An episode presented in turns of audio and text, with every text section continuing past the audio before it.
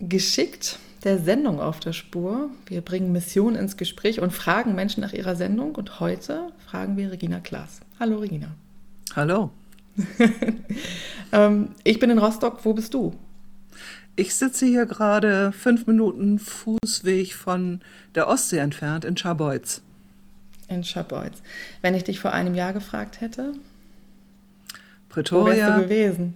Pretoria in meinem kleinen schönen Häuschen, das Carrizo hieß, Frieden, weil es ein sehr friedvoller Ort war. Was hättest du da gesehen, wenn du aus dem Fenster geguckt hättest?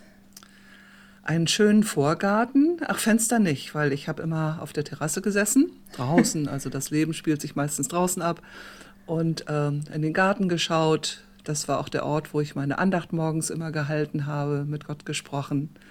Oder ich bin dann rübergegangen in den Küchengarten und habe geguckt, was wieder gerade an neuen Kräutern wächst und an Gemüsepflanzen. Also ein richtiges Paradies. Hast du in diesem Friedenshaus, hast du da alleine gewohnt? Ja, ich habe alleine in diesem Haus gewohnt, das aber groß genug war, um viele Gäste unterzubringen. Da war ein ständiges Rein und Raus, also auch viele Deutsche, die kamen und gucken wollten, wie eine Missionarin in Südafrika lebt. Äh, viele Besucher, viele Leute aus äh, der Umgebung, die dann auch mal über Nacht kamen, viele Sitzungen, die bei mir stattgefunden haben. Da wusste ich, dass ich ein bisschen größeres Haus brauche. Und das war wirklich ein ganz großes Geschenk von Gott. Jetzt ist das Stichwort schon gefallen, Missionarin in Afrika. Genau. Ähm, bist du gewesen? Ähm, du bist jetzt 66 Jahre alt. Ich nehme an, dein äh, Rentenantrag ist äh, sowohl gestellt als auch bewilligt. Also, so weit bin ich noch nicht. Ich muss mich ja erst wieder an die deutsche Kultur und an die okay. deutsche Verwaltung gewöhnen. Mhm. Ich stelle mir halt vor, dass den Rentenantrag auszufüllen bei dir ein relativ komplexes Geschehen sein wird. Also so, wenn man alles aufzählt, was man so beruflich gemacht hat. Ja, ich hoffe, ich hoffe, dass es nicht ganz so schlimm ist, denn ich habe erstaunlicherweise ja einen Arbeitgeber gehabt, der sehr lange mein Arbeitgeber war, also die IBM, mhm. Europäische mhm. Baptistische Mission. Okay, dann ist es, ähm, dann wirkt es vielleicht nur so von außen betrachtet ein bisschen genau. unübersichtlich. Bist du eigentlich jemals in Asien gewesen? Ja, ähm, ich habe dort, äh, weil ich beim Baptistischen Weltbund viel oder mit dem Weltbund viel unterwegs war, ein paar Reisen hingemacht. Ähm, aber Asien ist nicht eine, ein Kontinent, der mich sehr anzieht. Mhm. Da ist immer ein bis, gewisses Befremden. Also für mich ist Afrika und Lateinamerika sind so die beiden Gebiete in, ähm, in der Welt gewesen, die mich von sofort fasziniert haben. Asien schien mir tatsächlich so eine der wenigen Lücken zu sein. Mhm. Ähm, aber jetzt ist Baptist World Alliance auch schon mal als Stichwort aufge, aufgetaucht. Ähm, da kommen wir auch noch, ähm, kommen wir auch noch drauf. Ähm, ja, vor einem Jahr wärst du in Pretoria gewesen. Du warst Missionarin in Afrika. Wenn dir das mit 14 einer gesagt hätte, du wirst mal Missionarin in Afrika sein, was hättest du gesagt? Also, mit 14 hat mir das jemand sozusagen schon äh, gesagt oder äh, angedeutet. Und zwar wollte ich mit 14 eigentlich Kinderärztin werden. Und äh, als ich meiner Mutter das erzählte, da hatte sie nichts Eiligeres zu tun, als mir zu berichten, dass bei meiner Geburt eine Schwester in der Gemeinde, in der Baptistengemeinde in ähm, Düsseldorf, gesagt hat, dass sie betet, dass ich Ärztin oder Missionarin würde. Und da ist meine Rebellion erwacht. Da habe ich gedacht, also das möchte ich nicht mit mir machen lassen, dass ich mir von dem Gebet eines Menschen, eines anderen Menschen vorschreiben lasse, äh, was ich mal werden soll. Also selbst Gott könnte das äh, mit mir nicht so machen, habe ich damals gedacht. ähm, so dass der die Frage Missionarin, also das war völlig, äh, völlig abartig. Und ich bin da natürlich, ich bin ja ähm, in einem baptistischen Elternhaus groß geworden und habe sehr, sehr viel von äh, seit früher Zeit schon mitbekommen. Wenn äh, Missionare, Missionarinnen zu Besuch waren in der Gemeinde, gab es Berichte und da habe ich mir das immer angehört und war immer ein bisschen irritiert, weil diese Missionare oft gesagt haben, ja, wir können eine bestimmte Sache oder wir haben ähm, viel Wissen, dass wir diesen armen Heiden weitervermitteln. Und äh, wir bauen hier Reich Gottes und wir äh, gewinnen Menschen für Jesus und ähm, dann ist alles gut. Dann gehen wir wieder zurück nach Europa oder Amerika und diese Leute sind dann in Ordnung. Ich habe gedacht, mhm. das stimmt doch nicht. Mhm. Die, die Leute sind doch in einer Lebenssituation, die genauso schrecklich bleibt, wie sie war, auch wenn sie Christen werden. Äh, und die Missionare, die kommen von weit her und geben hier was ab und gehen wieder. Konnte ich mir mhm. nicht vorstellen. Mhm. hast du gedacht, ist es überhaupt richtig? Also ist, hast du gefragt, ob das überhaupt ja. richtig ist? Ja, genau, genau. Ja. Weil, weil mir fehlte der, ähm, mir fehlte ein Teil, den ich später eben sehr stark entdeckt habe, der Teil, den die Einheimischen einbringen können in gemeinsame Mission. Ja. Aber dann habe ich mal eine Missionarin gehört, die einen Vortrag gehalten hat, Käthe Petersen. Okay. Äh, die kam in unsere Gemeinde damals dann in Bad Homburg und hat einen Vortrag gehalten und hat kein Blatt vor den Mund genommen. Und hat wirklich erzählt, was auch schwer war und was auch nicht geklappt hat und was sie für Fehler gemacht hat. Und das hat mich fasziniert. Da habe ich gedacht, das ist authentisch. So kann ich mir Mission vorstellen. Und das war vielleicht nicht mit 14, aber das war dann vielleicht mit 18 oder mit 17. Ne? Mhm, mhm. Okay, also ein differenzierteres Bild. Ähm, Bad Homburg hast du gesagt, da hast du äh, Käthe Petersen äh, kennengelernt. Ähm, du warst unterwegs in der Welt und das kann man ähm, auch schon daran sehen, wo du überall Gemeindemitglied warst. Wenn man Gemeindemitglied wird, ist man ja schon ein bisschen länger da. Aber ähm, du hast mir so, ein, so einen Lebenslauf geschickt, wo das drin stand. Also Bad Homburg, Emden, das fängt ja noch harmlos an, sag ich jetzt mal. Und dann naja, Falls Church. von Ostfriesland nach Virginia. Dann Hamburg-Schnelsen, dann Pretoria, dann Elstal und dann wieder Pretoria. Mhm. Nur, das waren nur, ähm, nur die Gemeindemitgliedschaften. So. Ja, genau. Also du, mhm. du warst ähm, unterwegs. Ähm, es gibt ja dieses, äh, also heute auch eine, eine ja, Ressentiments auch gegen ähm, weiße Missionare. Ähm, auch sogar so eine Bewegung, No White Saviors. Mhm. Ähm, kannst du das nachvollziehen? Also mir ist das natürlich in Südafrika besonders begegnet. Ich habe ja in ähm, größeren Bereich gearbeitet, im südlichen Afrika, also auch in Malawi und in anderen Nachbarländern. Aber in Südafrika ist diese Frage der Rassenkonflikte äh, ja besonders stark. Die Apartheid hat das Land sehr geprägt und die Beziehungen zwischen den verschiedenen Rassen innerhalb des Landes sind also sehr gestört bis heute.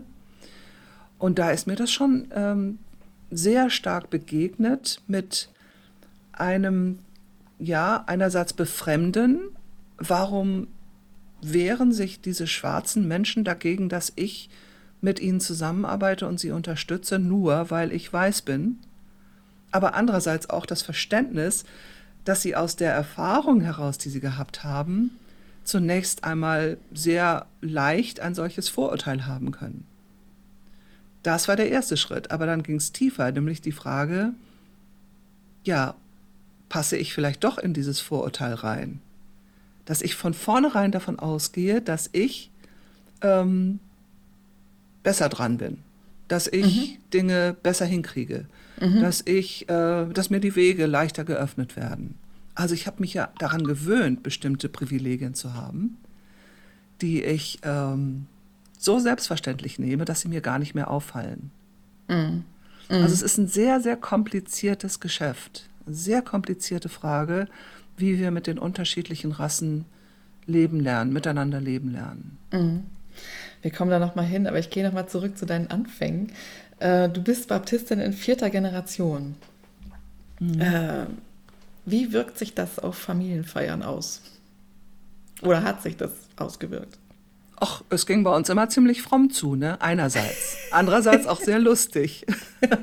also wir, zum Glück bin ich in einer Familie aufgewachsen, die, die nicht religiös war. Okay. Also nicht, äh, nicht sich den religiösen Gesetzlichkeiten untergeordnet hat.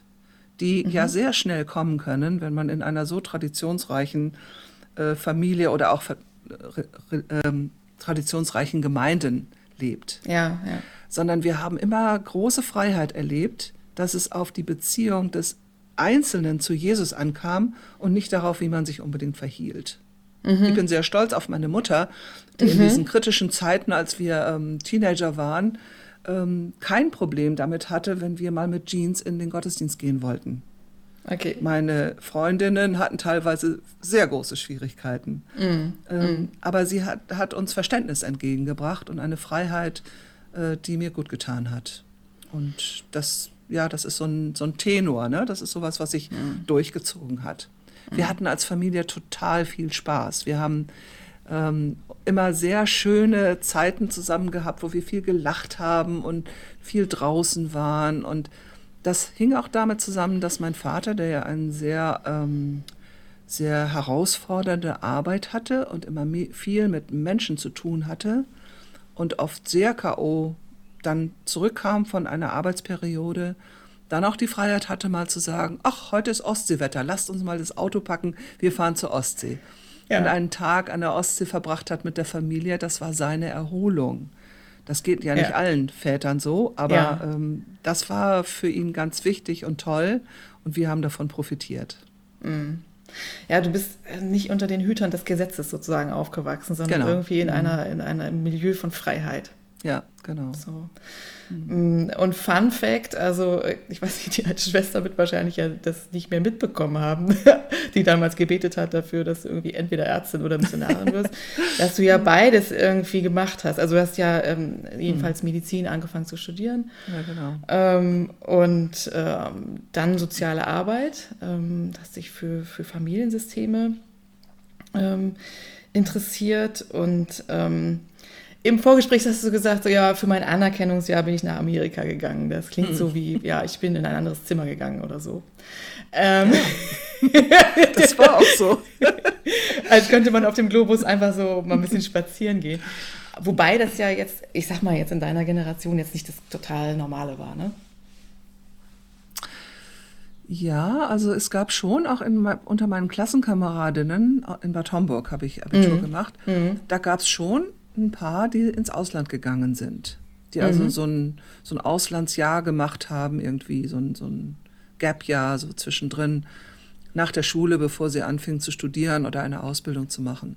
Mhm. Ähm, das war, das kam schon vor. Ich denke manchmal sogar mehr als, naja, die letzten zwei Jahre war es gar nicht möglich ja. wegen, wegen der Pandemie, aber so ja. mehr als jetzt äh, in der moderneren Zeit wieder, in der neueren Zeit. Okay. Ah, okay. Aber ähm, für mich war es natürlich auch wirklich wie ein anderes Zimmer zu gehen, weil ich in, in den USA bei meinen Eltern gelandet bin. Die, ja. war, die waren uns äh, in der, zu einer Zeit, als sonst die Kinder aus dem Haus gehen, sind unsere Eltern aus dem Haus gegangen. Mein Vater wurde berufen, um äh, in, beim Baptistischen Weltbund zu arbeiten. Mhm. Da wurde er Generalsekretär und meine Mutter ist natürlich mitgezogen. Und ähm, das war eine gute, gute Anlaufstelle für uns als Kinder, auch ab und zu zu Besuch zu kommen. Alles erwachsene mhm. Kinder dann schon. Mhm, mh, mh. Und als ich mein Anerkennungsjahr dann machen wollte, war es ähm, naheliegend, ähm, die Gelegenheit zu nutzen und dann auch bei meinen Eltern zu wohnen in diesem Jahr. Mhm. Also war wirklich um die Ecke. Ja. ähm, du warst irgendwie in der Welt zu Hause, aber anfangs hast du gesagt, war irgendwie die Welt bei euch zu Hause. Also das, genau. ähm, du hast, ihr habt viele internationale Gäste gehabt äh, im Hause Klaas und du hast äh, als die ältere von den beiden Schwestern mhm. äh, immer so die Aufgabe gehabt, die Gäste zu unterhalten. Mhm. Wen hast du denn so unterhalten im Hause Klaas? Ja, das war schon sehr spannend und sehr interessant. Ne? Also vieles habe ich auch wieder vergessen oder habe nicht die Namen mehr so im Kopf. Aber wir hatten ja Besucher aus dem Ostblock zum Beispiel. Eiserner Vorhang, da war es nicht selbstverständlich, dass Leute zu Besuch kamen, äh, ausreisen durften. Und wir hatten auch schon als Teenager so ein bisschen das Gefühl, na ja, ähm, wie weit diese Leute, die jetzt eine Ausreisegenehmigung hatten und zu uns kamen, äh, auch als Spitzel oder Informanten für den KGB wieder Berichte geben mussten. Das war alles ein bisschen äh, unklar und offen. Mhm. Mhm. Aber es waren ähm, Schwestern und Brüder, Christen aus dem Ostblock, die zu Besuch kamen und die wir auch als solche herzlich aufnahmen und denen wir, mhm. mit denen wir in Beziehung traten. Die mhm. konnten eben oft nur Russisch, bisschen gebrochenes Deutsch manchmal, aber ein bisschen Englisch und wir mussten dann ähm, als Kinder äh, unsere Eltern unterstützen mit der Unterhaltung der Gäste. Aber es war schon vorher. Meine Großmutter hat äh, zum Beispiel sehr lange in der Frauen, damals hieß das Frauendienst, in der Frauenarbeit mhm. der mhm. baptistischen Kirche mitgearbeitet, auch international. Mhm. Und die hat mal eine indische Freundin mitgebracht. Und ja. diese indische Freundin, die hatte keine Kinder, aber sie hatte eine Nichte, die gerne einen Schreibkontakt wollte, eine Brieffreundschaft. Und dann ja. habe ich mit dieser Shirley Viraswamy bis ja. zu deren He Verheiratung, eine Zwangsverheiratung, oh. habe ich mit der korrespondiert. Also mhm. es war so selbstverständlich, dass wir Kontakte zu Ausländern hatten, äh, hin und her. Und mhm. das hat uns auch äh, eine, eine, Selbstverständlichkeit gegeben, wie man mit Len äh, Leuten aus anderen Ländern umgeht. Ja. Und wie selbstverständlich diese Menschen äh, ihre eigene Würde haben, ihre ja. eigenen Begabungen haben, interessante Sachen zu erzählen haben. Also ja. wir haben zum Beispiel auch den ähm, damaligen Landespräs also Prä Präsidenten des Landes Liberia äh, zu Besuch gehabt. Der war auch Baptist und Pastor und der kam ähm, bei uns zum Mittagessen. Einer ja. der ersten schwarzen Menschen, die ich kennenlernte. Okay. Und es war natürlich faszinierend. Ja, ich stelle mir das so ein bisschen so vor, so dass Diplomatenkinder vielleicht auch so aufwachsen und so drauf ja, sind dann. Ja, also, kann ich mir auch vorstellen. Ja. Ja. Der Schreiber deines Wikipedia-Artikels verliert schon relativ früh den Überblick und schreibt dann ab 91, es folgten weitere Auslandsaufenthalte. also ähm, du warst äh, dann noch im, in Hamburg-Schnellsen im Krankenhaus Sozialdienst, hast im Jugendseminar äh, gearbeitet und ähm, es folgten weitere Auslandsaufenthalte. Hat, äh, da rein fällt unter anderem äh, die Frage an dich, hast du nicht Lust, äh, den ähm, Weltjugendkongress in Harare zu organisieren? Genau. Das Erinnerst du dich, in welchem Jahr das war? Also die, der Kongress war, in, ja. war 93. Ja. Und ähm, 90 bekam ich die Anfrage, da war ich ähm, noch im Gemeindejugendwerk, mhm. im Jugendseminar tätig in mhm. Hamburg. Und da bekam ich die Anfrage, ob ich äh, bereit wäre, nach Washington umzuziehen, also eigentlich Falls Church, Virginia, Vorort von Washington, um in der Zentrale des Baptistischen Weltbundes diesen Kongress mit vorzubereiten, den Jugendweltkongress. Und? Da Hast du sofort gesagt, mache ich? ja, da hatte ich nämlich schon Kontakt zu äh, Südafrika. Das war drei Jahre vorher gewesen, 87. Und ich hatte damals bei meiner allerersten Reise nach Südafrika so ein Gefühl, da ist irgendwas, da habe ich, da, da ist eine Affinität oder da ist sowas wie ein noch sehr unklarer, vager Auftrag. Wir hatten also damals, ähm, wir haben uns im GJW da sehr mit auseinandergesetzt und hatten das Gefühl, Gefühl, das, was da in Südafrika an Rassenkonflikt passiert durch die Apartheid, das hat auch was mit uns zu tun. Wir können als Christen mit einem so Bild des Leibes Christi, wir können nicht ähm, so tun, als ob wir das nicht wüssten, wenn der große C unten äh, im Süden infiziert ist. Ähm, wenn wir da nichts tun, dann wird der ganze Körper infiziert. Also das mhm. war so das Bild, was mhm. dahinter stand. Und ähm, ich habe immer nach Möglichkeiten gesucht, ähm, die schwarzen Baptisten im südlichen Afrika, nachdem ich davon erfahren hatte, zu unterstützen ähm, in, auf ihrem Weg in die Freiheit oder in die ja. Selbstständigkeit. Ja. Und als ich die Anfrage bekam, in Harare diesen Kongress vorzubereiten, wusste ich, das bringt mich nahe an diesen vagen Auftrag in Südafrika ran. Denn nach Harare konnte man eigentlich von den USA nur reisen, indem man über Johannesburg, Südafrika, ja. flog und dann mhm. da umstieg. Mhm. Und ich habe also dann jedes Mal, wenn ich in Harare zu tun hatte, auch immer einige Zeit mit den Geschwistern in Südafrika ver verbracht. Ah, okay, da war was, irgendwas war da in Südafrika, wo es dich hinzog und wo du überlegt oder auch geprüft hast, kann ich das irgendwie unterstützen, was dort Gutes passiert? Mhm. Ähm, kann ich die schwarze Bevölkerung unterstützen? Und äh, Harare brachte dich dem ein Stück näher.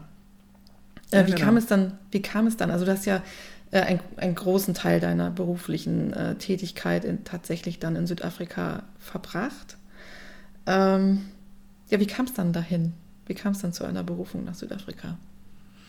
Also ich habe in Südafrika immer den Kontakt gehalten. Und ähm, durch diese Besuche so ein, zwei, drei, sogar dreimal im Jahr, wenn es als die heiße Phase kam mit Harare, äh, musste ich halt öfter auch dahin reisen. Da haben sich Freundschaften entwickelt und vertieft, äh, die mir viel bedeutet haben. Und das war keine Einbahnstraße. Also in der Zeit kamen auch einige Südafrikaner nach Deutschland. Und wir haben zum Beispiel 1988 eine Reisegruppe von schwarzen Südafrikanern unterstützt, die zum Jugendweltkongress nach äh, Glasgow gef äh, geflogen sind. Und wir haben erlebt, wie sie in dieser Freiheit in England zu sein und eben nicht in diesem äh, Käfig des Rassismus, äh, wie sie auflebten und wie, wie sie äh, uns auch herausforderten, äh, neu zu denken, was es bedeutet, äh, Verantwortung für die Welt zu haben, als Christen äh, Evangelium so zu verkünden, dass beides eingeschlossen ist. Der Glaube, die, die, ähm, das neue Leben durch Jesus Christus und das, was er für uns getan hat, aber auch Verbesserung der Lebensumstände. Mhm. Und, und diese Spanne, das, das ist für mich immer wichtig gewesen. Ja. Und ähm, dann äh, war es so, dass ja 93, genauso wie auch in Deutschland, große politische Umwälzungen kamen. Die Apartheid kam dem Ende entgegen. Nelson Mandela äh, wurde darauf vorbereitet, neuer Präsident zu werden. Und dann waren die Wahlen. Äh, neue Wahlen in Südafrika, erste demokratische Wahlen. Und da merkte ich, jetzt ist zum ersten Mal der Zeitpunkt, äh, wo es denkbar ist, dass ich mal in Südafrika arbeiten und leben würde da war auch meine Zeit in äh, den USA zu Ende. Das war ein begrenzter Vertrag und der, der Kongress war gelaufen im Juli.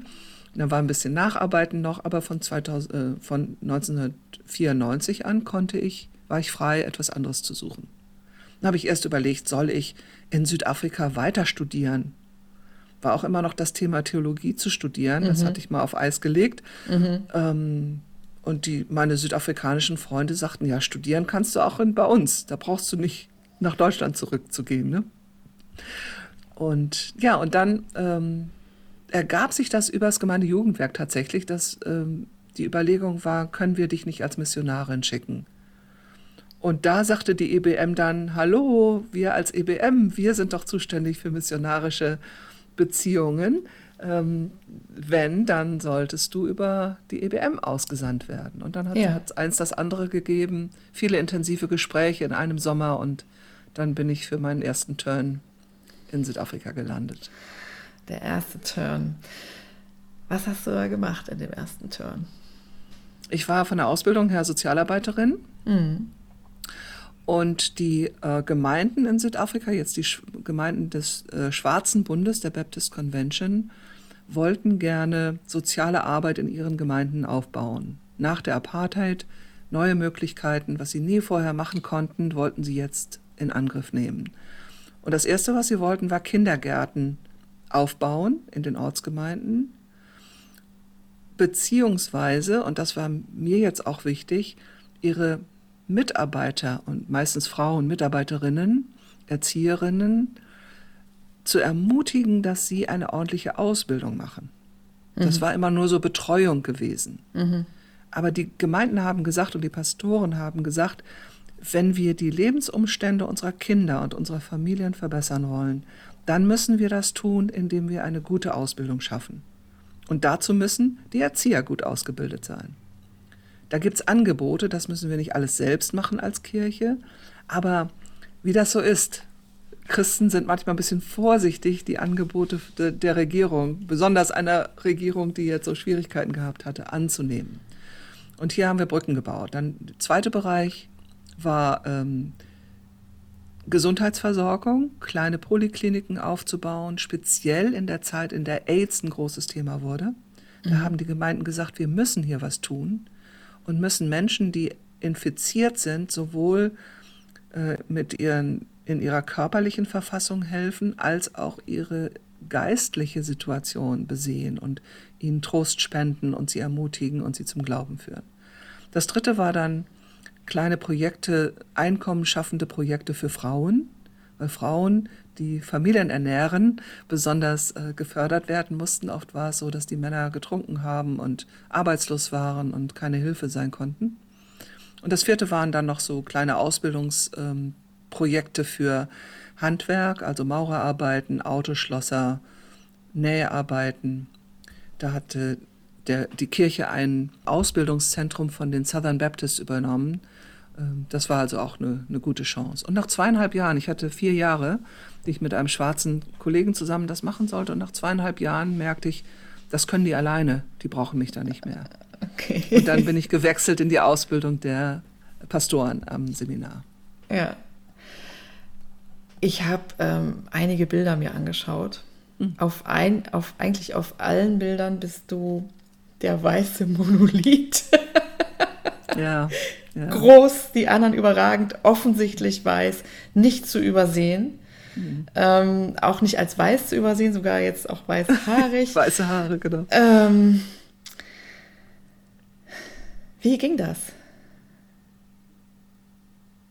Also, ich glaube, es hatte ganz viel damit zu tun, dass mir das nicht bewusst war. Mhm. Mir waren die Leute wichtig. Mhm. Ich habe Beziehungen gehabt mit den Menschen. Ich bin mit ihnen in Kontakt getreten auf einer ziemlich tiefen Ebene. Das heißt, wir haben uns auch in den Haaren gehabt. Wir konnten streiten miteinander. Ich war, das war ein absolutes Privileg, dass es einige wenige Schwarze gab und Coloreds, also Farbige, die bereit waren, mit mir zu streiten, sich ja. mit mir auseinanderzusetzen. Denn von denen habe ich gelernt. Ich musste mich ja auch erst in diese Kulturen eindenken musste ja erst verstehen, wie die überhaupt ticken. Und äh, sie haben mir gesagt, mit dir können wir lernen, wie man mit Weißen zusammenarbeiten kann. Denn mit unseren südafrikanischen Weißen, die mit ihrem ganzen Gepäck von Schuldgefühlen und von mhm. der ganzen Geschichte kommen, ist das nicht möglich. Mhm. Aber das merken wir bei euch Deutschen nicht. Wir merken mhm. nicht, dass ihr Vorurteile habt, sondern ihr seid offen und wir können, ja, wir können mit euch eine ordentliche Beziehung knüpfen. Ist ja auch mal eine schöne Erfahrung für den Deutschen, ähm, ja. wenig Vorurteilen. Ja, nur was, also ich habe mich nie so wirklich als ausdrücklich deutsch empfunden, ja, ich so international ja. äh, gedacht habe, schon als mhm. Kind. Ne? Mhm. Aber mir war es wichtig, äh, das wahrzunehmen, dass wir miteinander Gemeinde Jesu bauen und jeder so seinen Teil dazu beizutragen hat. Mhm. Also ohne diese, ohne diese Menschen in Südafrika, die bereit waren, mir ihre Kultur zu erklären und später auch in Malawi und in anderen Teilen immer wieder Menschen, die, die bereit waren, mir Einblick zu geben. Ohne die mhm. hätte ich das alles gar nicht machen können, was ich dann später auch beitragen konnte. Ne? Ja, ja. Also dein pures Dasein auch und also auch das, das unerschrockene Dasein, sage ja. ich jetzt mal, ja. äh, war auch schon ein Beitrag zu Frieden und Versöhnung. Mhm. So. Und heute würde ich sagen, mehr dieses Dasein war mehr wichtig als alles, was ich jemals an Schulungen oder so gemacht habe. Also kleines Beispiel. Beispiele sind ja auch immer so, ja. erzählen was. Ja. Äh, meine Freunde Elias und Elsie Muschlamaniane, das sind äh, eine Familie, die mich immer begleitet haben. Leider ist Elias dann vor einigen Jahren gestorben. Die Mutter von Elias kam zu mir nach Hause, setzte sich auf den Fußboden, wie sie das gewohnt war, und ja. verfolgte die Unterhaltung. Mhm. Ich hatte ein Gästebuch, das waren immer fliegende Blätter, da habe ich Fotos gemacht und dann die Leute gebeten, wenigstens ihren Namen zu schreiben und das Datum oder sonst was sie schreiben wollten. Und mit großem Ernst und großer Konzentration machte die Mutter von Elias ein großes Kreuz auf die Seite und, und redete mit Elias, der dann übersetzte und sagte, Sie wäre das erste Mal zu Besuch in, einer Weiß, in einem weißen Haus gewesen und hätte sich zum ersten Mal von einer weißen Gastgeberin ähm, vollständig angenommen und ähm, ja, be, ähm, bewertet und wie auch immer gefühlt. Und ähm, sie dankt Gott, dass wir diese Begegnung gehabt haben. Mhm. das hat mich ganz tief berührt. Aber das war eins von unzähligen Beispielen, mhm. wo dieser Kontakt möglich war. Ja. Tolles Geschenk. Du warst so eine Weiße zum Üben, ne? Ja, ja, ja. Ich meine auch in anderen Sachen. Dann kommt ein kleines Mädchen fast an meine weißen Haare und sagt, oh, du wirst bald sterben. Okay. Du bist schon ganz alt. Ja. Und das war nur, weil ich weiße Haare hatte. Da war ich noch nicht so alt. Da war ich vielleicht, weiß nicht, 40 oder so. okay. Ähm, was hast du denn sonst ähm, so mitbekommen von diesen ähm, ähm Versöhnungsprozessen in Anfang der 90er in, in Südafrika? Also ich merke immer, wenn ich danach gefragt werde, dass ich so in eine andere Haut schlüpfe. Mhm. Ähm, und es ist so ähnlich mit dem ganzen Prozess mit der DDR, als die Grenze mhm. aufgehoben wurde. Das Erstaunliche ist, ich habe ein anderes Gefühl für die Situation und für das, was da passiert ist, wenn zum Beispiel Menschen in die Folter gerieten und gerade aus der Folter entlassen wurden und nach Hause kamen, was man in den Augen dieser Menschen gesehen hat, das kann man heute in Südafrika nirgendwo mehr sehen, weil es nicht mehr passiert. Ähm, die, neu, die jüngeren Generationen, die das nicht erlebt haben, die haben nur mittelbar davon gehört, was das an Schmerz bedeutet, um wegen seiner Rasse und wegen seiner Herkunft so verachtet zu werden und so ähm, missbraucht zu werden und ausgenutzt zu werden. Und sowas zu erleben, hat tiefen Schmerz verursacht bei mir und gleichzeitig im Nachhinein natürlich die große Dankbarkeit, weil ich sehen kann, was daraus geworden ist und wie viel Versöhnung stattgefunden hat, wie viel Heilung stattgefunden hat und mit was für einer inneren Kraft schwarze Menschen, die so etwas erlebt haben, trotzdem sich auf einen Neubeginn eingelassen haben. Es sind immer noch viele, viele Gräben da, aber die Bereitschaft, sich zur Verfügung zu stellen für einen Neuanfang, mhm. ist ein ungeheurer, mutiger Akt, der ganz viel Kraft kostet. Und viele sind wirklich ans Ende ihrer Kraft gekommen, in der Zeit, in der dann vieles wieder neu versucht werden musste, neu angefangen werden musste. Und ähm, ich glaube, dass wir, dass wir hingucken können, wie sind die umgegangen mit, den, mit der Wahrheit? Also es gab ja diese Wahrheitsfindungskommission in Südafrika wie auch in anderen Ländern. Und ähm, hier zu, die Zeugnisse zu hören der Menschen, die Schlimmes erlebt haben. Das waren ja monatelange, also nicht nur Wochen, sondern monatelang auch immer wieder die ähm, Fernsehsendungen, die wir uns angeschaut haben, wo wir mitgelitten haben. Wir kannten die Leute, die da Zeugnis gegeben haben die etwas erzählt haben von ihrem Leiden. Ähm, das mitzuerleben und, ähm, und auszuhalten, ich glaube, das war ein wichtiger, wichtiger Prozess, den wir uns manchmal als Deutsche nicht erlaubt haben, glaube ich, in der Verarbeitung unserer eigenen Geschichte. Mhm. Und ich weiß nicht ähm, von unserer ganzen, ja, unserer ganzen Denke in Deutschland, ob wir auf eine solche Weise Gefühle zulassen dürfen. Also wir, wir versuchen das immer mit dem Kopf zu verarbeiten. Und mhm. in Südafrika habe ich erlebt, dass die Menschen ihren Gefühlen erlauben, rauszukommen mhm. und ihnen mhm. Ausdruck mhm. zu verschaffen. Mhm. Du hast gesagt, du hast das so ähm, ja irgendwie auch bestaunt oder bewundert, wie sich die schwarzen Geschwister für einen Neuanfang zur Verfügung gestellt haben, so habe ich das jetzt verstanden. Mhm. Ähm, in einer Weise, die gar nicht zu begreifen ist, wenn man nicht erlebt hat, was sie erlebt haben. Mhm. So. Ähm, du auf deine Art hast dich aber auch äh, für einen Neuanfang zur Verfügung gestellt ähm, und musstest deine Zeit in Südafrika kurz mal unterbrechen für zehn Jahre. Ja, das stimmt. ähm, mhm um Generalsekretärin im äh, Deutschen Baptismus zu werden. Wie kam das? Ja, völlig unerwartet. Also ich habe, als ich in, äh, in, in, den USA war und vorher schon in Deutschland, ähm, sehr deutlich so auf dem Herzen gehabt, für die Südafrikaner zu beten, also für die Baptisten in Südafrika, die in diesem schrecklichen Rassenkonflikt auch gefangen waren. Und sobald ich nach Südafrika kam, bei meinem ersten Turn, merkte ich, ich fing an, für Deutschland zu beten, für den deutschen Baptistenbund oder Bund evangelisch-freikirchlicher Gemeinden. Ja.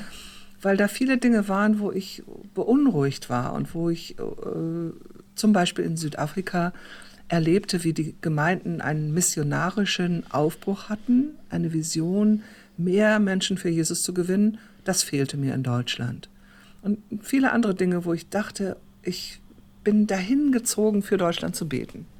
Ja, und dann okay. kam irgendwann völlig unerwartet ein Anruf von dem damaligen äh, gerade eben ernannten Präsidenten des Deutschen Bundes, Siegfried Grossmann, ob ich bereit wäre, mich auf die Frage einzulassen, Generalsekretärin des Bundes zu werden. Mhm. Und da fiel ich aus allen Wolken. Also das, das war so unerwartet und überhaupt nicht in meinem Denken drin. Also das war absolut außerhalb jeder Vorstellung. Und ich wusste auch, wer einen solchen Auftrag annehmen würde, der könnte das nur aus Berufung. Ich war ja nun schließlich die Tochter eines Generalsekretärs mhm. und wusste, was das bedeutet. Okay. Und ähm, ich hab, bin an dem nächsten Morgen, als ich äh, das, also Samstag bekam ich einen Anruf. Am Sonntag bin ich in den Gottesdienst gegangen und ein bisschen verspätet, ein bisschen aufgeregt, hatte schlecht geschlafen und kam gleichzeitig mit dem jungen Pastor an, der den, die Predigt halten sollte. Und im Reingehen rief er mir zu, du musst heute für mich beten. Ich habe heute Morgen um vier meine ganze Predigt geändert. Ähm, Gott hat mir was aufs Herz gelegt, was ich sagen muss. Das war jetzt ganz überraschend. Ich musste mich, muss, also bete für mich. Und ich habe ihm zugerufen, ja, und bete du für mich. Ich brauche ein Wort von Gott, was ich mit dieser Anfrage machen soll. Und ich sage heute, dass er, äh, der Pastor, äh, schuld war, dass ich gehört habe. Also es war, es war einfach, ich habe das ähm, wahrgenommen als einen Auftrag Gottes, habe mich damit auseinandergesetzt, habe mich zur Verfügung gestellt, aber es ist nicht mein Wunschjob gewesen. Also es ist nicht so, dass ich mich danach ausgestreckt habe, sondern ich merkte, ich bin für eine bestimmte befristete Zeit, für einen bestimmten Auftrag hier angefragt und dazu war ich dann bereit. Und kurz gesagt ging es da ja auch irgendwie darum, diesen äh, Baptistenbund in Deutschland mit sich selbst zu versöhnen, oder? Das finde ich eine gute Formulierung. Also ich habe immer gedacht, es geht wirklich darum, dass wieder Vertrauen wachsen muss. Und ich denke gerade so in unserem Gespräch hier fällt mir das wieder ein, was ich gerade über die Südafrikaner gesagt habe. Geschwister, die bereit sind, sich zur Verfügung zu stellen, ähm, wieder einen Kontakt mit den Menschen aus den anderen Rassen, einen normalen, einen heilsamen Kontakt zu schaffen. Mm, mm. Darum ging es eigentlich im Bund. Also wir als neues Team hatten wir vor allem die Aufgabe, äh, wieder den Kontakt zu den Gemeinden herzustellen und, und dem Vertrauen Raum zu geben, dass Vertrauen wachsen kann. Und das ist ein Geschenk. Das ist, äh, ist toll, dass Gott das geschenkt hat. Gab es da eigentlich auch so Wahrheitskommissionen? Ja, wir haben viele, viele Gespräche geführt. Hm. Es gab ähm, bestimmt, es gab offizielle Aufträge mit äh, Menschen, die in der Krise des Bundes ähm, beteiligt waren, ähm, mit denen zu sprechen und äh, zu hören, alle Seiten wahrzunehmen. Ja, das gab es. Eine sehr vertrauliche Geschichte, die in einem geschützten Raum auch stattfinden musste. Und musste dann die Missionarin in dir eigentlich pausieren in der Zeit? Als nee, das geht doch gar nicht. das, das, geht gar nicht. Also, Wo kam meine, die denn so durch? Das ist ja, ähm, es ist ja eine Lebenseinstellung. Ja. Also ich hab, äh, hatte das vorhin angedeutet, dass ich so mit dem alten Konzept von Mission, also wir gehen dahin und helfen und machen alles gut, dass ich damit nicht viel anfangen konnte, sondern für mich ist es immer die Frage gewesen, ähm, Jesus nachfolgen, was bedeutet das? Welche Mission habe ich? Also ich bin Jesus Nachfolgerin mit einer Mission, das war so meine Ja. Definition. Und Ja. diese Mission, die kann von Mal zu Mal ja anders aussehen. Ja. Aber, aber der, der Lebensdraht, der mich dazu bringt, der bleibt ja, nämlich diese Verbindung zu Jesus. Und ähm, mir war es auch als Generalsekretärin immer wichtig, zu, zu schauen, äh, was möchte Jesus den Menschen, die mir jetzt gerade gegenüberstehen, ob das jetzt Versammlungen sind, ob das jetzt Teams sind, ob das Einzelpersonen, ob das Gemeinden sind, was möchte Jesus durch mich diesen Menschen anbieten? Oder ähm, was kann ich da weitergeben? Und was kann ich auch von ihnen aufnehmen? Was, wie begegnet Jesus mir in diesen Menschen? Und dann gab es einfach tolle ähm, Begegnungen, wo, wo wir einander erzählen konnten, was Jesus uns bedeutet, aber das auch umsetzen konnten in tollen Ideen, was man so im Bund in Bewegung bringen kann oder was in einer Gemeinde an Versöhnung passieren kann. Gab ja auch viele Gemeindekonflikte, mit denen wir uns auseinandersetzen mussten als Leitungsteam. Also da äh, war der, den Möglichkeiten keine Grenzen gesetzt. Ich bin allerdings auch, das muss ich gestehen, wenn es irgend möglich war, ähm, immer mal wieder nach Afrika gefahren. Manchmal war das dienstlich auch sogar möglich, weil es Partnerschaften gab. Ja. Und manchmal habe ich mal so alle zwei Jahre habe ich meinen Urlaub auch da verbracht. Ja. Afrika zur Erholung. Ja, Ähm, du hast auch internationale Kirchenpolitik gemacht. Wir gehen kurz dahin und kommen dann nochmal zurück nach Südafrika. das klingt Ähm, aber hochtrabend. ja, ich finde Vice President of the Baptist World Alliance, äh, die 47 Millionen äh, Baptistinnen und Baptisten weltweit in 126 Ländern repräsentiert, ist ein großes Ding. und wenn Ja. man davon, ähm, wenn man da ähm, fünf Jahre die Vice President war, würde ich sagen, kann man den Begriff Kirchenpolitik gemacht wagen. Tja, das ist äh, so, so denke ich nicht. Weißt du, also ich, ähm, Politik hat mich nie interessiert. Aber wenn ich davon ausgehe, dass ähm, Politik eigentlich alles ist, wo Menschen zusammenleben in Gesellschaften und in der Öffentlichkeit und wo sich Dramen abspielen, dann ist es natürlich Politik machen, klar. Also was mir ja bei der BWA, Baptist World Alliance, besonders am Herzen liegt, ist, dass wir hier ein Instrument haben, um denen, die keine Stimme haben, eine Stimme zu geben. Ja. Und da habe ich mich kräftig engagiert und habe ein, eine unendliche Sammlung von Eindrücken, wie ich Menschen in unterprivilegierten Situationen begegnet bin, ihre Geschichte aufnehmen und auch weitergeben konnte. Also da, da ich weiß nicht, da reicht ein ganzes Leben nicht, um da Bücher drüber zu schreiben. Ich weiß nicht, ob Ja. ich das jemals schaffen werde, aber es ist eine Fülle von Eindrücken, äh, wo, wo Menschen wirklich ähm, davon profitieren konnten, dass es BWA gibt. Gib mir mal trotzdem vielleicht einen Einblick, wo du, wo du gedacht hast, ich befinde mich gerade in einer Situation, in der ich etwas ändern kann. Und wenn ich jetzt die Stimme erhebe, dann wird das etwas ändern. Also dann kann ich für jemanden sprechen, der gerade keine Stimme hat und es wird was ändern in seinem Leben. Also eine Sache, die für mich ähm, sehr wichtig war, der ähm, Baptistische Weltbund lobt alle fünf Jahre einen Kongresspreis für Menschenrechte äh, aus. Und die Jahre dazwischen gibt es auch immer einen Preis für Menschenrechtsfragen. Und da sind mir Leute begegnet. Also ich war dann in so einer Kommission, die die, die Auswahl, so eine Jury, die die Auswahl äh, treffen sollte. Und ähm, da sind mir Menschen begegnet, deren Geschichte überhaupt nicht bekannt war. Zum Beispiel eine Ärztin ähm, aus Myanmar, die aber über die, gerade über die Grenze in Thailand arbeitet, unter den äh, Flüchtlingen. Und das ihr ganzes Leben lang. Die junge Leute ausgebildet hat, äh, medizinisches Personal, die auf verwundenen Pfaden durch die ähm, Berge gelaufen sind, in, in Gebiete, die verboten waren, um den Menschen Hilfe und das Evangelium von Jesus zu bringen. Und dadurch, dass diese Frau ähm, den Menschenrechtspreis bekam, wurde sie bekannt in weiteren Teilen, also in bestimmten Gebieten der Welt war sie schon bekannt, aber sie wurde weiter bekannt und ähm, konnte mehr Unterstützung, mehr Vernetzung, mehr mhm. Ressourcen bekommen. Mhm. Äh, da wird eine Person unterstützt, aber unterstützt dann gleich wieder eine, eine Menge von Menschen. Ne? Ja, ja.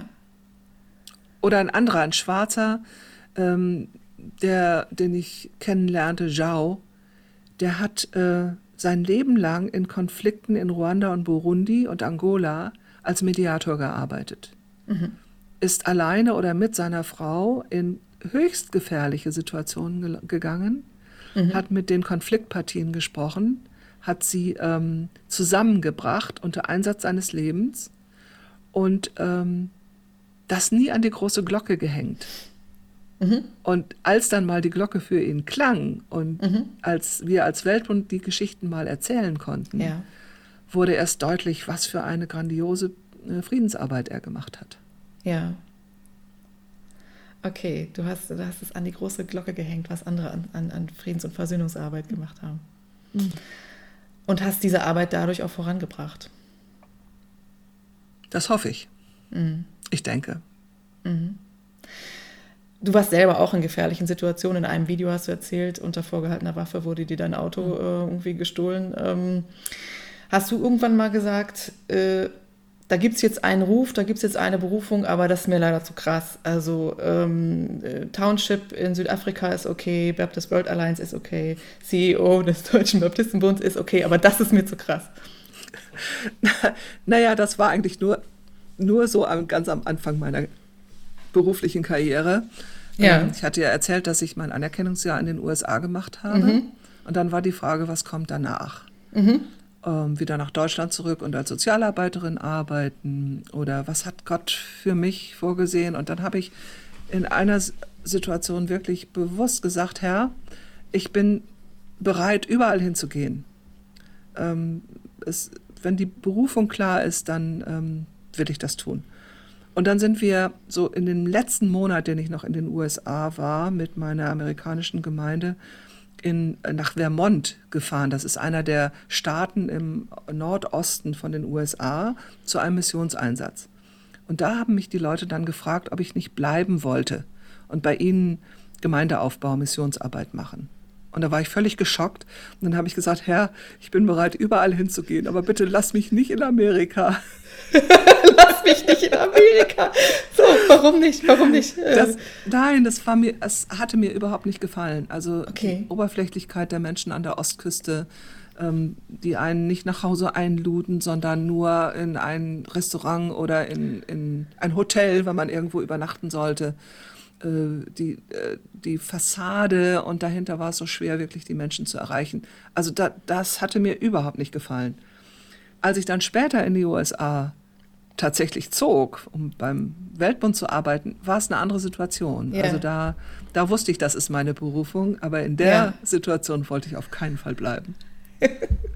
okay, ja, lass mich nicht in Amerika. ähm, kommen wir noch mal zu deinem zweiten also sonst hast du nie, sonst hast du nie gesagt, ist mir zu krass. Nur Amerika war zu krass. Ja, das war. Nee, ich habe mich überall wohl gefühlt. Also ja. äh, das gibt auch immer Probleme, das ist ja nicht, ja. Äh, das ja. gehört dazu, aber. Ach, es ist vielleicht doch nochmal, also ich komm, möchte gleich zum zweiten Turn in Südafrika nochmal kommen, mhm. aber ich will zwischendurch mal fragen nach einer, äh, nach deiner Kraft- und Mutquelle. Also es ist jetzt nicht ohne, was du so angenommen hast oder wo du sagst, okay, mache ich. Irgendwo, irgendwo muss ja dann die Kraft dafür herkommen oder auch der Mut dazu, das zu tun. Also ähm, es gibt vielleicht eine äh, oberflächliche und eine tiefschichtige Antwort darauf. Mhm. Die oberflächliche ist, ähm, ich hatte ja schon von der Freiheit in unserer Familie erzählt äh, und die vielen Begegnungen, die es dann so gab. Ich habe nie ähm, eine, einen unnatürlichen Respekt vor anderen Leuten gehabt, nur wegen ja. ihres Amtes. Ja. Also mich, mich beeindrucken die Ämter von Leuten nicht. Ja. Und, äh, oder die, die Berühmtheit von Leuten oder so. Mhm. Wo das genau herkommt, weiß ich nicht, aber das, ich finde die Menschen wichtig, aber nicht, was sie drumherum haben. Mhm. Und das hat mir natürlich in vielen Situationen geholfen, jetzt nicht, mich nicht zu verschrecken. Viele Leute sind ja. verschreckt von solchen Eindrücken. Ja. Und das, aber das andere ist, ähm, für mich ist wirklich das Allerwichtigste, diese lebendige Beziehung zu Jesus. Und in, in, in dem Bewusstsein zu leben, in der Gegenwart Gottes zu sein. Und das öffnet mir natürlich die, die Chance, wenn irgendwas ist, wo ich nicht mit klarkomme oder irgendeine unübersichtliche Situation oder eine Gefahrensituation, das abzugeben und, und einfach nur so einen Stoßruf äh, auszustoßen, zu sagen, Herr, ich komme hier nicht klar, hilf mir mal ganz schnell. Oder ähm, ich, ich finde hier kein, keine Antwort auf eine Frage, ähm, zeig mir, wo es langgehen kann, gib mir eine Idee. Mhm. Und das ist meine Erfahrung, die sich durchs Leben durchzieht, dass Gott früher oder später tatsächlich diese Stoßgebete beantwortet. Und diese Bitte um, um Zeichen, na, Zeichen ist, klingt komisch, äh, um ähm, Direction, wie heißt es auf Deutsch? Äh, um Hilfe. Richtung, Weisung. Richtung, ja. genau, Weisung, ne, mhm. wo, es langgehen kann. Mhm. Mhm. Ja, das ich finde es interessant, dass du ja. sagst, so ähm, äh, mich interessieren die Menschen nicht das drumherum, also das, das Glitter mhm. oder so. Ähm, und auch ähm, die Beziehung zu Jesus. Dein letzter Satz war gerade, das hat sich vertieft. Mhm. Wolltest du dazu noch was sagen? Ja, genau. Also ich habe hab ein ganz großes Privileg gehabt in Südafrika. Schon bei meinem ersten Turn bin ich auf eine Gruppe von äh, baptistischen Frauen gestoßen. Zufällig alles Weiße, meistens Afrikaans sprechende, ähm, die, mit denen ich in einer Bibelarbeitsgruppe gelebt habe. Und auch immer mhm. noch. Wir machen mhm. das, machen mhm. Fortsetzung jetzt per Zoom. Ja. Das ist eine ein unglaubliches Geschenk gewesen. Wir sind also gemeinsam im Glauben gewachsen, auch durch dieses wöchentliche Bibelstudium. Wir haben auch Literatur gelesen, miteinander persönlichen Austausch gehabt, Gebet. Das ist eine enorme Kraftquelle, ein, ein Ort zu haben, wo man, äh, wo man man selbst sein darf und auch über Schwierigkeiten sprechen darf und zu, äh, zu, zu ähm, Ermutigung bekommt. Also das, ja. ähm, das ist einfach klasse. Und gekommen bin ich an die, weil mir plötzlich nach dem ersten Jahr in Südafrika bewusst wurde, ich kenne überhaupt keine Weißen. Ich hatte mich so mit den Schwarzen, also ich bin so in, in die schwarze Gemeinschaft äh, reingekommen, dass ich überhaupt keine Gelegenheit hatte, Weiße kennenzulernen. Und dann habe ich mich bewusst auf die Suche gemacht. Mhm. Und dann bin ich auf die gestoßen. Mhm. Ich habe eben gemerkt, du hast so ein bisschen rückübersetzt, oder? Du hast Englisch gedacht und ja. überlegt, wie das deutsche Wort ist, ne? Ja, passiert immer noch. Ja. Also und ich bete kommt, auch noch ja. in Englisch. Ja, ja. schön. okay, aber man sagt ja immer, man betet in der Sprache der Heimat, ne? Ja, das war ja meine Heimat. Mm. Bis vor kurzem mm. wieder. Mm. Dann erzähl mal jetzt vom zweiten Turn, damit wir auf jeden Fall davon noch was hören. Also, ja. ähm, auf Englisch klingt das auch äh, auf jeden Fall beeindruckend. um, ähm, Missionary Consultant for Leadership Development. Was war das? Es ging vor allem darum, die nationalen Kirchenleitungen von den schwarzen Baptisten in Südafrika und auch in Malawi in ihrer Schulungsarbeit zu unterstützen. Also die sagten der EBM, wir brauchen Hilfe, um Schulungsarbeit zu entwickeln. Mhm. Und ähm, dann bin ich dazu gekommen, um sie zu unterstützen, dass sie ihr eigenes Programm praktisch aufsetzen. Mhm. Das hat nicht immer so geklappt. Sie haben dann erstmal auch wirklich nur Schulung von mir gewollt. Aber das ähm, hat sich dann so entwickelt, dass wir mehr und mehr dazu gekommen sind, dass ich äh, eher gecoacht habe. Also die mhm. nationalen Leitungen unterstützt habe, dass sie ihre Ideen entwickeln, dass sie ähm, das praktisch umsetzen lernen, dass sie die Schwierigkeiten auch wahrnehmen, ähm, sich auch lösen lernen von bestimmten Einflüssen. Zum Beispiel amerikanische Schulungsmaterialien gibt es zuhauf, aber kaum afrikanisches, selbstgeschriebenes. Mhm. Was auf eigenem Boden sozusagen gewachsen was auf, ist. Ja, genau. Was mhm. auch die eigenen Kulturen mit einbezieht und mhm. berücksichtigt. Ne? Mhm, mhm. Bemerkenswert finde ich jetzt, was, was du eingangs gesagt hast, nämlich, ähm, dass sie, äh, dass danach gefragt wurde. Mhm. Also, dass das, was du da gemacht hast, dass es etwas ist, wonach gefragt wurde. Was bei ja, wenn man nochmal zurückkommt zu der Kritik White Saviors, ähm, mhm. eben nicht so dieses ist, ich habe jetzt die Idee, ich habe das ja. Wissen und die Kenntnis und ich gehe jetzt dahin und zeige den Leuten, wie es geht. Mhm. Und du hast versucht, mit ihnen zusammen so rauszufinden, was, was ist hier jetzt für eure mhm. Leiter wichtig. Und genau. ähm, wie könnt ihr euer Trainingsprogramm für eure Leiter entwickeln? Mhm. Genau. Wir sind dazu auch überall durchs Land gefahren und haben gefragt.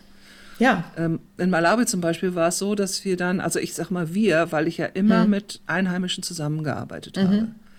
Und oft mit dem Generalsekretär des entsprechenden Bundes oder mit mhm. anderen Verantwortlichen.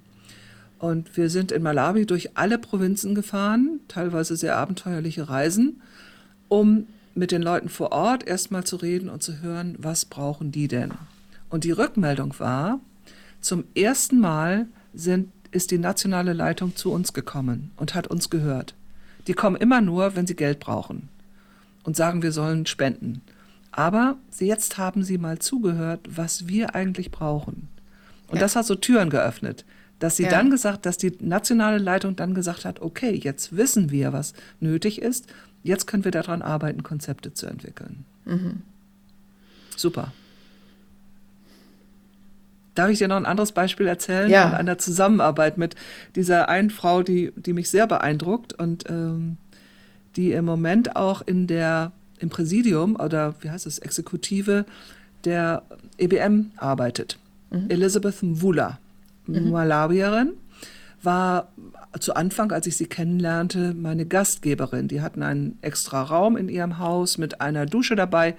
Da konnte ich also immer wohnen, wenn ich kam aber sie wurde dann Präsidentin der Frauenarbeit in Malawi und damit auch meine direkte ähm, Ansprechpartnerin in Sachen Schulung, weil das mhm. ja auch ein Thema war, Frauen zu fördern und Frauenschulung voranzutreiben.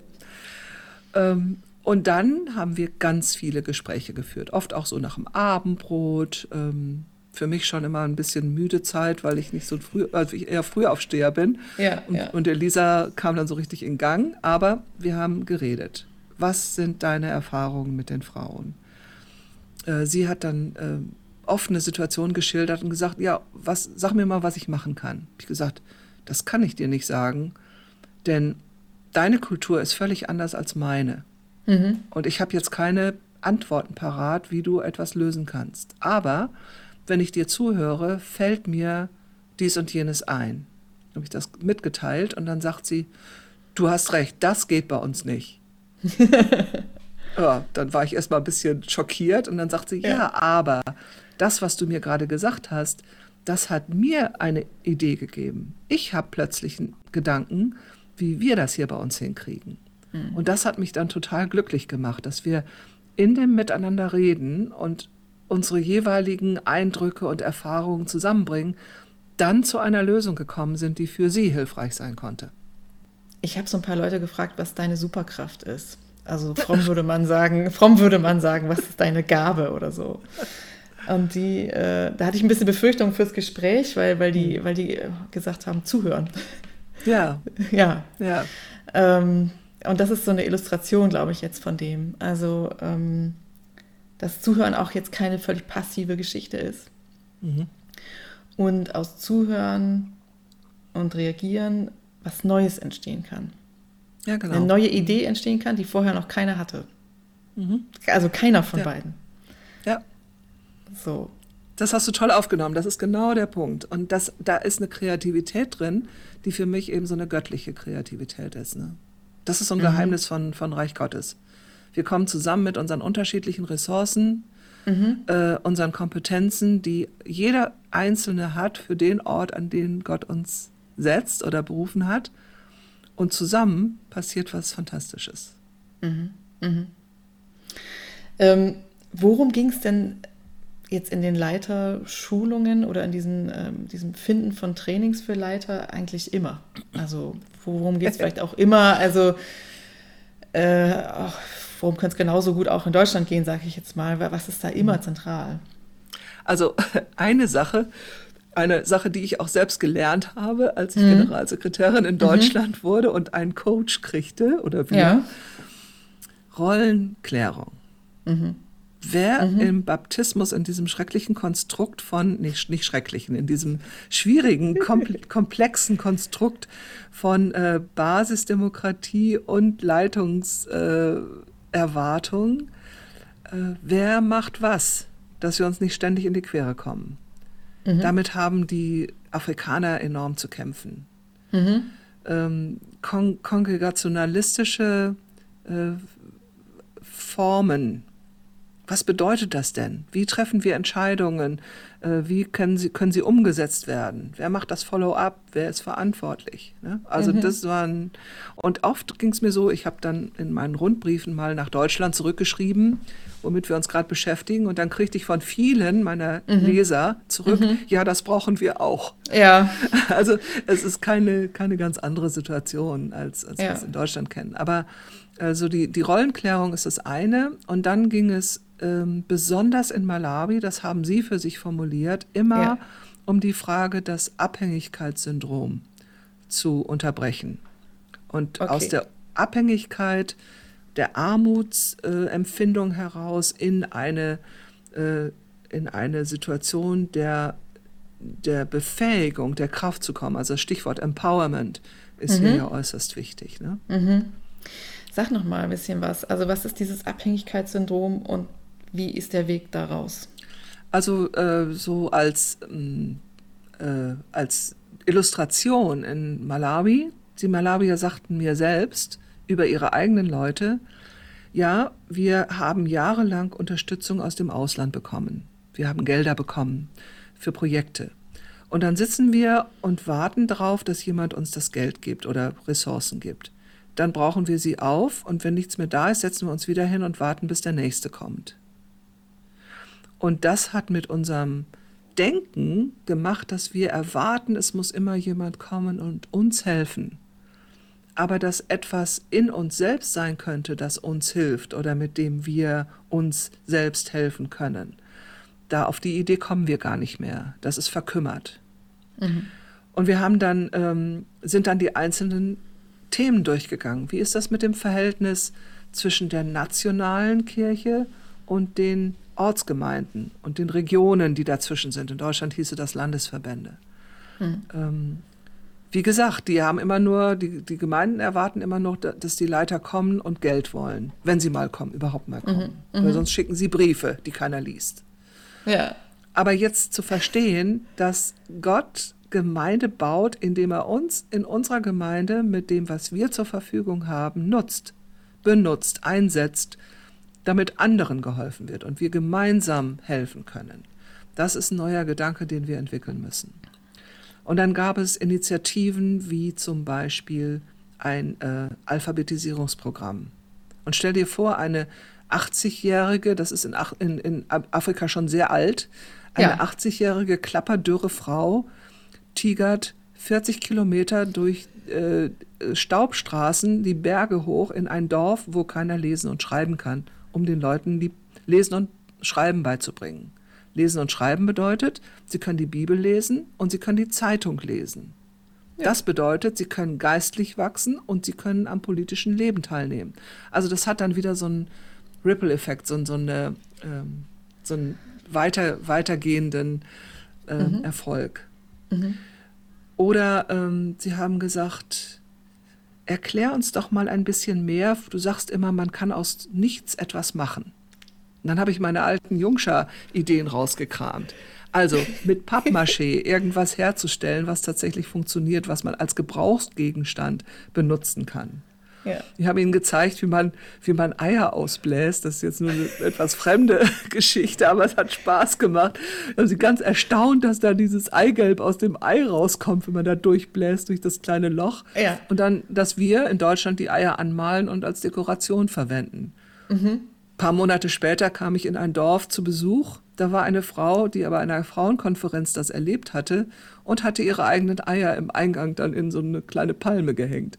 Also witzige Sachen auch. Aber einfach auf die Idee zu kommen, dass man aus nichts etwas machen kann. Mhm. Da haben sie nach gesucht. Wie können mhm. wir die Abhängigkeit unterbrechen? Mhm. Toll. Du bist ähm, verabschiedet worden im südlichen Afrika mit äh, einem neuen Zulu-Namen. Ja, genau. Nofesile. Mhm. Das heißt, sie hat erledigt oder sie hat voll, vollendet, wozu sie gerufen wurde. Mhm. Und das ist für mich ein absolut tolles Geschenk. Ich habe schon gesagt, also wenn ich in den Ruhestand gehe, mhm. äh, irgendwann zum Jahresende, dann muss ich ja auch äh, als Pastorin unseres Bundes entpflichtet werden. Das ist auch ein wichtiger äh, Akt, da gehe ich auch gerne drauf zu. Aber eigentlich ist das, was da in Südafrika passiert ist, schon so eine Art Entpflichtung gewesen in gewisser Weise, dass sie gesagt haben, wir wollten dich hier, wir haben dich gebraucht, wir sind dankbar für das, was wir miteinander entwickeln konnten. Du hast jetzt deine Aufgabe erfüllt, du darfst gehen. Mhm. Nicht als, nicht als äh, wegschicken und ist bloß gut, dass du gehst. Mit der Trauer des Abschieds, aber mit der Dankbarkeit, dass Gott uns ja diese, das geschenkt hat, dass wir so ein, so ein Projekt auch äh, zu einem äh, zu einer Erfüllung bringen konnten. Das Gefühl habe ich. Mhm. Wer hat dir diesen Namen gegeben? Äh, Peter Mklope, Fanyana, ja. er hat später seinen afrikanischen äh, Namen äh, mehr genutzt, ist ein äh, Kollege, ein Pastor, den ich schon bei meiner allerersten Reise in Südafrika 87 kennengelernt habe. Ja. Ihn und seine Frau ja. Jessie die auch Pastorin ist. Ganz ungewöhnlich, das äh, zu der Zeit ist es gewesen. Die sind jetzt beide über 70. Mhm. Und ähm, als äh, Fanyana äh, sich aus seiner letzten Gemeinde verabschiedete vor einigen Jahren, tat er das im vorzeitigen Ruhestand, um noch mehr Zeit zu haben in der Schulung von Pastoren. Und wir sind dann zusammen äh, durch die Lande gezogen und haben Schulungsarbeit gemacht, haben uns sehr persönlich sehr gut kennengelernt. Jessie ist oft mit gewesen. Und sie gehörten zu diesen Freunden, die mir so viel beigebracht haben über die Kultur und über über die, die Sichtweisen, wie man Leben sehen kann. Mhm. Und die hatten mir ganz am Anfang, als ich nach Südafrika kam, das erste Mal einen anderen Namen gegeben. Batabile. Das heißt, Batabile, das heißt, ähm, sie freuen sich, dass, äh, dass sie da ist. Also eine, ein Willkommen. Äh, ein Name, den man oft auch äh, Babys gibt, wenn sie geboren werden. Äh, ja. Batabile, wir freuen uns, dass du da bist. Ja. Und dann hielt er zu meiner Verabschiedung diese Ansprache und am Ende seiner Predigt überraschte er mich dann und sagte, neuer Name. Ja, ja. Und das passte einfach.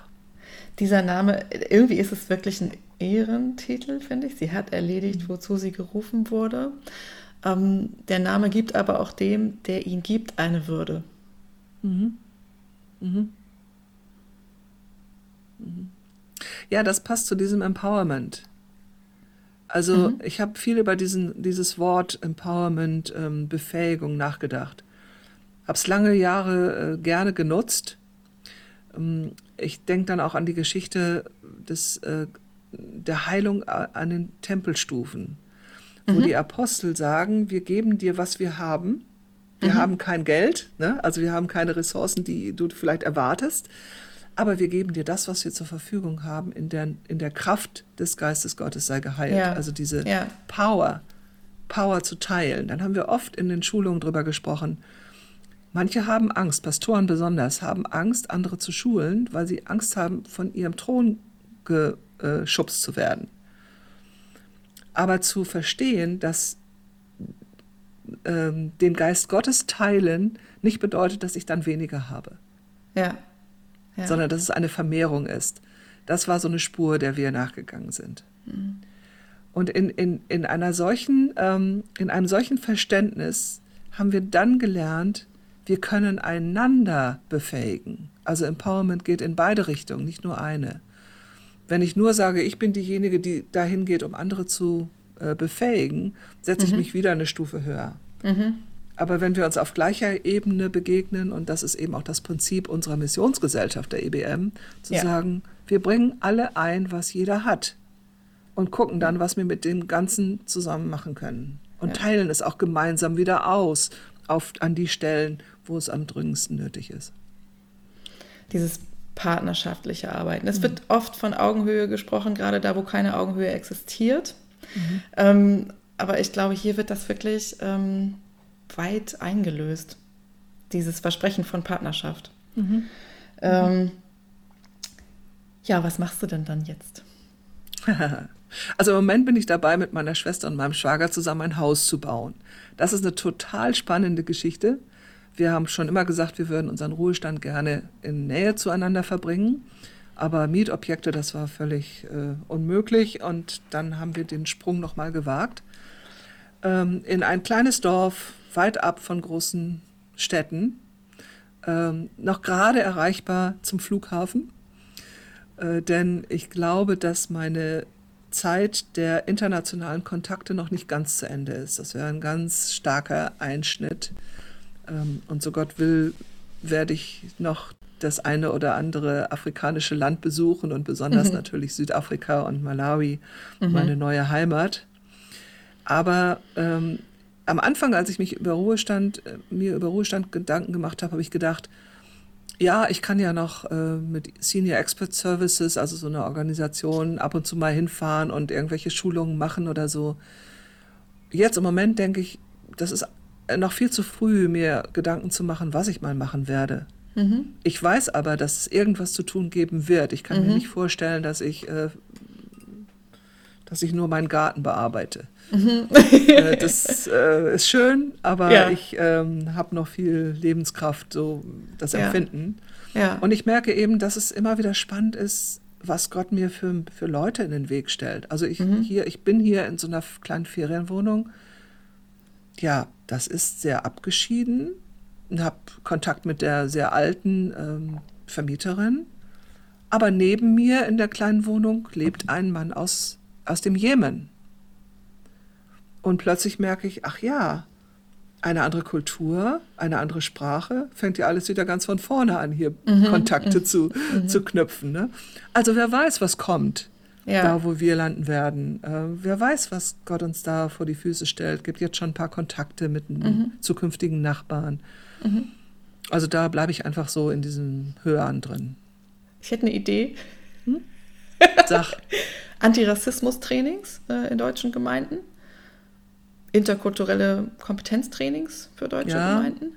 So. Da muss man mit, mit Thomas Klamm sprechen, ob er eine Aufgabe hat. ich habe das nicht oft, Regina, aber ich hatte ähm, tatsächlich die Idee, am Schluss einen Bibeltext zu lesen mm. und dich zu bitten, ähm, kurz zu sagen, ob du auch findest, dass er zu dir passt. Ja, mach das. Ähm, aus dem ersten Thessalonicher Brief. Wir haben auch nicht Ehre gesucht bei den Leuten, weder bei euch noch bei anderen, obwohl wir unser Gewicht als Christi Apostel hätten einsetzen können, sondern wir sind unter euch mütterlich gewesen, wie eine Mutter ihre Kinder pflegt, so hatten wir Herzenslust an euch und waren bereit, euch nicht allein am Evangelium Gottes teilzugeben, sondern auch an unserem Leben, denn wir hatten euch lieb gewonnen. Wow, da hast du mich jetzt echt kalt erwischt. Das ist so ein Text, also der ist mir natürlich auch bekannt, wobei die moderne Sprache das nochmal ein bisschen näher bringt oder persönlicher auch macht. Ähm, das fühlt sich an wie bei meiner Verabschiedung, als ich diesen neuen Namen bekommen habe. Also ja, der, der, der stimmt, aber ich, ich ähm, zögere auch, das so zu sagen, weil ähm, für mich ist es so selbstverständlich, so zu leben. Also das, äh, ja, ich könnte mir gar nichts anderes vorstellen. Und das dann so gesagt zu kriegen und dann auch noch aus der Bibel, also ist schon. ja. Okay. Ich glaube, es ist ja genauso ein Text für Leute, die das nicht selber von sich sagen würden. Regina, ich danke dir für das Gespräch. Hm.